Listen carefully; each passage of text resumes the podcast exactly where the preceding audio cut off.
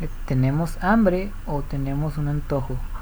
Esta es una pregunta que parece ser muy, como se dice, muy simple, pero la verdad es que es más complicada de lo que parece. ¿Por qué? Porque actualmente muchas, muchos de nosotros no sabemos distinguir entre, ¿cómo se dice? Esto de si tenemos hambre o tenemos un antojo. Y esto nos pasa a una gran parte de la población de este planeta. Porque, bueno, la causa es, bueno, las causas de que esto ocurra es son muy muy variadas, la verdad, pero básicamente nosotros nos estamos buscando. Pero antes de, hablar de todo esto, quiero vamos a identificar un poco cuáles son las diferencias de, de estos dos conceptos. Bueno, ¿cómo sabemos que tenemos hambre o tenemos antojo por la comida? Es bastante simple si lo vemos de la siguiente manera, ya que el hambre es algo que que no se genera en el momento que lleva dura con un tiempo, un, tiempo bastante largo. Y el antojo es algo que de repente nos, nos, nos llega o nos, nos da ganas de, de, ¿cómo se dice?, de hacerlo, de tenerlo ahí, de que se nos genera básicamente.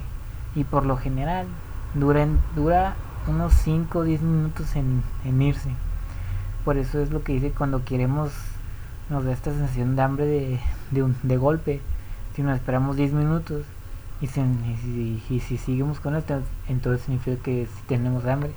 Pero si no, entonces fue un antojo. Esto es algo muy, ¿cómo se dice? Muy general, pero es una buena manera para, para distinguir estos, estos conceptos. Ahora, el hambre es algo que muchos de nosotros no sabemos distinguir, como lo dije al inicio de, de todo esto porque bueno la causa principal es el ambiente actual que que tenemos a que, que nos hemos generado porque bueno es bastante sencillo si lo vemos de la siguiente manera conseguir toda la comida que queramos sin ningún esfuerzo y muchas veces es muy barato y la gran mayoría de las ocasiones son comidas bastante como dice, bastante sabrosas, con bastantes calorías, como son los dulces, los panes, las bebidas que son este tipo de calorías que realmente nunca nos van a hacer, nos van a saciar. Todo esto ya sea por anuncios, por comerciales, por la publicidad que, que todo esto ocasiona. Así es como, como hago referencia a esto del ambiente actual de que prácticamente nos estamos alejando un poco más de nuestras sensaciones de hambre y más a lo del antojo. De que vemos algo que sabe rico, que nos gusta, y de repente pensamos, no, tengo hambre, debo comerlo, cuando la verdad no es todo lo contrario. Incluso si hemos comido algo anteriormente o muy cercano. Ahora, dentro de todo esto, de todo el ambiente que nos hemos creado, han surgido, como dice, bueno, varias teorías acerca de de por qué, de por qué todo esto ha, ocurrido. Y la más popular es el modelo de la insulina y los carbohidratos, o la hipótesis no bien, que es de que los carbohidratos o el azúcar, básicamente, son lo que causa que la gente esté ganando peso actualmente. Y si lo vemos de cierta manera, bueno, muy específica, puede que se tenga un poco de, de verdad, porque cuando muchas, muchos de nosotros o muchas personas hablan de carbohidratos, hablamos de azúcares, pues postres, cosas que sepan muy bien y que tengan muchas calorías por muy poco volumen, lo que causa que nos, a no tener tanto volumen que no nos lleguen a saciar y que tengamos más hambre porque saben muy bien básicamente. Esto tiene un poco de sentido y ahora si lo vemos también del del aspecto biológico. Cuando comemos cualquier tipo de carbohidrato o azúcar en general, nuestra insulina se eleva porque necesitamos ponerlas en el lugar adecuado, básicamente. Y cuando ocurre esto, nuestro cuerpo detiene este proceso de depólisis, que es cuando pues, básicamente quemamos grasa. Y así que muchas, viendo este mecanismo, muchas personas han dicho, no, pues esta es la razón cada vez que comemos carbohidratos dejamos de comer grasa, de perder grasa quemar grasa y por eso estamos estamos con esta epidemia de obesidad que está en el mundo y todo esto. Pero el problema es que, aunque es cierto, esto no dura un tiempo bastante largo. En cuanto nuestros niveles de insulina vuelven a la normalidad, todo sigue igual. Y pues ya queremos decir, no, pues las personas que tienen resistencia a la insulina es por eso que no pueden perder peso. Tiene sentido, pero la verdad es que en los estudios que se han hecho acerca de esto, se ha visto todo lo contrario, ya que sin importar de cómo lo hagas, al estar en un déficit calórico o en comer, comer menos calorías de que necesitas para mantener tu peso, en algún momento vas a vas a perder peso. Sin importar que tanto la insulina, que tanta que tanta que tan elevada esté la insulina, porque porque tan porque tanto tiempo esté esté elevada. Ahora, esto no quiere decir que no que vamos, bueno, Básicamente sí puede decir que podemos comer lo que sea mientras que estemos en un déficit, aunque sea pura azúcar. De hecho se han hecho estudios acerca de esto, donde básicamente muchas personas no se separaban a grupos de personas, ¿no? Se han separado grupos de personas. Unos comiendo una cantidad enorme de azúcar, en un estudio que vi que es básicamente 150 gramos de azúcar contra uno de 10, de 10 gramos les pusieron una dieta para perder peso. Y todos los participantes perdieron la misma cantidad de peso. Sin importar la cantidad de azúcar. Y pueden decir, no, pues los que consumieron más azúcar tuvieron estuvieron tuvieron más problemas de salud y todo esto y pues la verdad no todos sus, parámetros de salud el colesterol el estrés la inflamación la, grasa, la grasa en el, las arterias y todo esto mejoró. Incluso el azúcar en sangre disminuyó en ambos. ¿Esto qué nos quiere decir? Bueno, pues que básicamente si perdemos peso, vamos a mejorar nuestra salud sin importar cómo lo hagamos y que el azúcar no es el responsable de esto. Pero este es un estudio que está controlado, donde prácticamente les dieron a los participantes que comer y no dejaron alimentarse de cualquier otro alimento. En el mundo real pasa otra cosa distinta ya que como dije antes al consumir estos alimentos que son bastante ricos no nos damos cuenta de la cantidad de calorías que tienen. Y como no generan tanto volumen en nuestro estómago seguimos no estamos saciados y por la misma razón de que saben también queremos seguir comiendo más y a menos que nos detengamos no vamos a como se dice? No vamos a poder detenernos o vamos a quedarnos con que nos vamos a quedar con las ganas de seguir consumiendo estos alimentos. Por eso me refiero que los que los el tipo de alimentos puede que importe, bueno, sí importa, sobre todo para la sociedad. ¿Y cómo se logra esto? Bueno, básicamente comiendo mucha proteína y mucha fibra. ¿Y por qué? Porque bueno, pues son la proteína es el macronutriente más más saciante que nos nos llenan más y la fibra mm, básicamente igual y al hacer esto garantizamos que no perdemos músculo lo que es algo que nadie quiere hacer nunca lo que no queremos que nunca nunca ocurra a esto me refiero que, que un poco de que la hipótesis de del insulina y los carbohidratos aunque no esté acertada en lo que están diciendo puede que tengan un poco de razón ya que estos alimentos ricos en azúcar son muy fáciles de consumir. Porque bueno, básicamente cuando consumimos los alimentos tienen que ser digeridos por el estómago. Y cuando los, los postres y todos estos alimentos los ingerimos, se hacen pequeños y quedan en nuestro estómago. Pero si consumimos vegetales, pollo y todo esto, y llegan al mismo lugar del estómago, y pero se expanden, haciendo, ocupando una cantidad mayor de estómago y no, tienen tantas calorías como los pasteles o los postres o todo esto. Así que si puedes controlar tu ingesta de, estos alimentos, puedes consumirlos, pero si no, puede que alejarnos un poco de ellos mientras que debemos perder peso sea una buena opción. O tomarlos en cuenta en nuestra ingesta calórica diaria para tener todo esto controlado. Otro es algo que me gusta llamar como se llama el, el estómago para los postres, que es básicamente cuando terminamos una comida y estamos llenos al, al, tope, que ya no podemos consumir nada más. Entonces, pero, ¿qué sucede? Cuando alguien llega, ¿quieres un pedazo de pastel?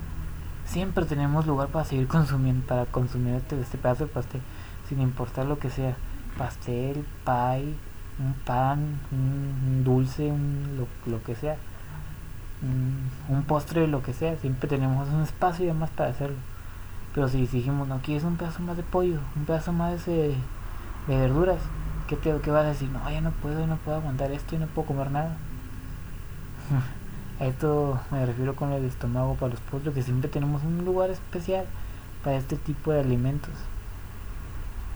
¿Y, qué, y dónde ocurre esto básicamente? En los eventos especiales, que son que las fiestas, las festividades, los festejos de cualquier tipo, del trabajo, donde sea, donde básicamente no estás pensando en que estás comiendo, lo que también es, no te ayuda con la saciedad, y luego estos alimentos que te causan más hambre, es como, bueno, pues estás sumando uno más uno, te va a dar dos, y que es dos, pues básicamente que vas a terminar comiendo bastante más. De hecho, si te, si te llenas comiendo estos alimentos, es porque consumes una cantidad básicamente exagerada de ellos, lo que no es bueno en términos de si queremos mantener nuestro peso o perderlo sobre todo. Así que, ¿cómo podemos aprender a comer? Bueno, puede ser un poco tedioso el inicio, pero lo que a mí me... Bueno, lo que yo recomiendo es como dice evitar esto por un tiempo de comer intuitivamente que es básicamente comer escuchando los las señales que te da tu cuerpo de hambre, saciedad y todo esto que puedes comer lo que tú seas, nomás escuche tu cuerpo. Bueno, voy a decir un ejemplo así. La gran mayoría del mundo come intuitivamente. Ok. La gran mayoría del mundo tiene sobrepeso u obesidad entonces esa estrategia, puede que no funcione para la gran mayoría de las personas. Puede ser un poco de relación y todo esto, pero tiene sentido. Así que pues, ¿por qué? Porque si te dicen, come toda la cantidad de, pizza que tú quieras, no te preocupes, escuche tu cuerpo. No te vas a comer solamente una. Y si te comes solamente una, vas a querer con la gana de seguir comiendo. Así es como funciona todo esto. Así que eh, comer intuitivamente puede funcionar, pero solo si ya pasaste por un cierto proceso para realmente aprender lo que, lo que tu cuerpo está diciendo, escuchar cuando realmente tienes hambre y cuando tienes que dejar de comer. Y cómo se, cómo logramos esto. Bueno, uno de estos es registrar nuestros alimentos diarios. ¿Por qué? Bueno, la, la gran mayoría de las personas que hacen esto de, o dicen de que hay que comer intuitivamente y todo esto, han pasado prácticamente una gran cantidad de años haciendo esto, registrando sus calorías. Saben exactamente lo que están comiendo. Saben que ese es lo que es una porción de helado, una, una porción de, de cereal, lo que tú quieras. Cuánto, cuántas calorías tiene esa pizza, cuántas calorías tiene aproximadamente ese pedazo de postre o lo que sea básicamente están viendo una ven un plato y ven números de calorías de cuánto tiene 20 gramos de grasa 40 de proteína 30 de carbohidratos y básicamente eso es lo que está. Y eso no lo pueden dejar hacer porque ya está muy ajustado en su cerebro. Esto es lo que básicamente es lo que han hecho. Así que ¿por qué? porque tienen este talento esta habilidad porque han registrado sus calorías por años años básicamente. Esto no quiere decir que tengamos que hacer lo mismo nosotros, que tenemos que tardar 10 años en poder escuchar nuestras, ¿cómo se dice? Nuestras, nuestros, nuestras señales o aprender a comer básicamente. A saber cuándo tenemos hambre y cuándo debemos dejar de comer. Pero es buena idea realizar esto de registrar nuestras calorías entre unos 3, 5 o 6 meses para saber exactamente lo que estamos, lo que estamos comiendo. Puede ser que al hacer esto nos damos cuenta que no estamos consumiendo suficiente proteína, fibra, o que estamos consumiendo mucho, mucho sodio, mucho azúcar refinada o lo que sea. Y esto nos va a enseñar más, mucho más de, cual, de la nutrición que cualquier curso que podamos tener. Porque nos vamos a ver forzados de aprender qué es, qué es una proteína, qué es un carbohidrato, qué es una grasa y podremos básicamente desarrollar este talento que tienen muchas muchas personas que han que han tenido que tienen muchas personas de saber exactamente qué tanto están comiendo. O de que no ese plato tiene tantas calorías y aunque te fallen por 50 o 100 calorías es mejor que verlo y que decir no tienen tiene 100 cuando ya tiene como 600 y te terminas comiendo todo confiado de que no, así se puede y al final terminas en un lugar muy malo.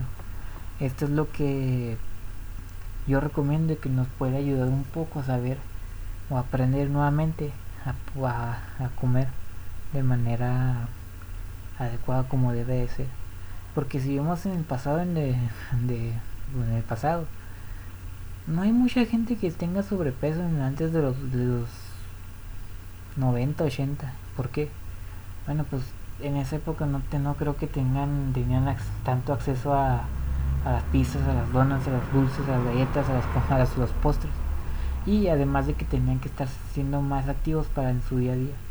Ahora un trabajo normal es que tienes que estar sentado en la computadora todo el día haciendo, bueno, trabajando y a lo mucho tienes una hora de hacer ejercicio. Eso no es una persona que sea activa. A lo mucho eres sedentario ligeramente. Así que y antes tenías que estar trabajando, ir caminando de tu casa al trabajo y luego de regreso y luego si vas al gimnasio también al gimnasio, a la tienda y así, pues con razón podían comer básicamente todo lo que, o comer mucho más de, de lo que parecen para mantener su peso, porque estaban quemando todo lo que estaban consumiendo. Además de que no había tantos anuncios de postres o comerciales, así que nos hacen, nos dan estos antojos que parece que están enmascarados como, como hambre a la hora de, a la hora de verlos. Y no eran tan baratos como, como son ahora. Ahora, ya volviendo a un tema este de registrar tus alimentos, si una vez pasado este tiempo ya quieres seguir haciéndolo, pues no hay problema, la verdad. Si te sientes cómodo, si te sientes a gusto, no te, no te estresa, no te vuelve loco o loca o como sea, puedes seguir haciendo, no pasa nada.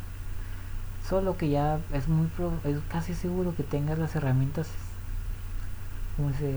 necesarias para poder no sé, tener una alimentación adecuada a ti o a tu objetivo, si es para perder peso, ganarlo o mantenerlo, que nadie, casi nadie puede mantener el peso que han perdido o no recuperarlo más bien. Y si han pasado este pedazo de tiempo y estás harto o harta de este proceso, puedes dejarlo, pero aunque no quieras, ya vas a tener básicamente incrustado en ti esta nueva habilidad de, de ver, de, de, saber, de saber distinguir qué es una proteína, qué es un carbohidrato, qué es una grasa, cuántas calorías tiene, qué es, qué es una porción realmente, cuánto realmente son, es una porción de helado, que es bastante poca, cuánto pesa básicamente ese, aunque no sea exactamente, no sea exacto, por, por así decirlo va a ser bastante, bastante, ¿cómo se dice?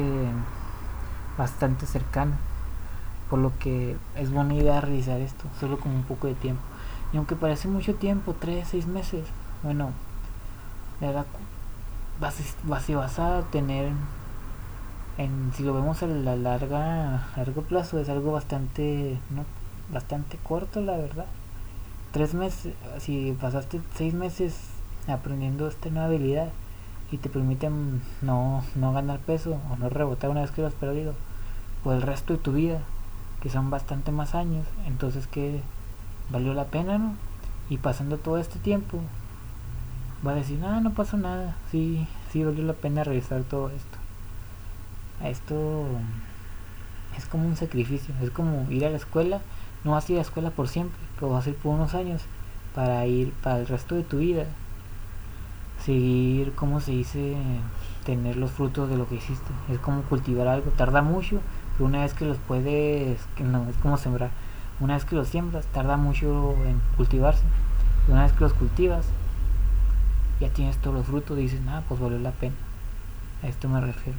Hay que saber cuándo tenemos hambre y cuándo, y cuándo debemos dejar de comer.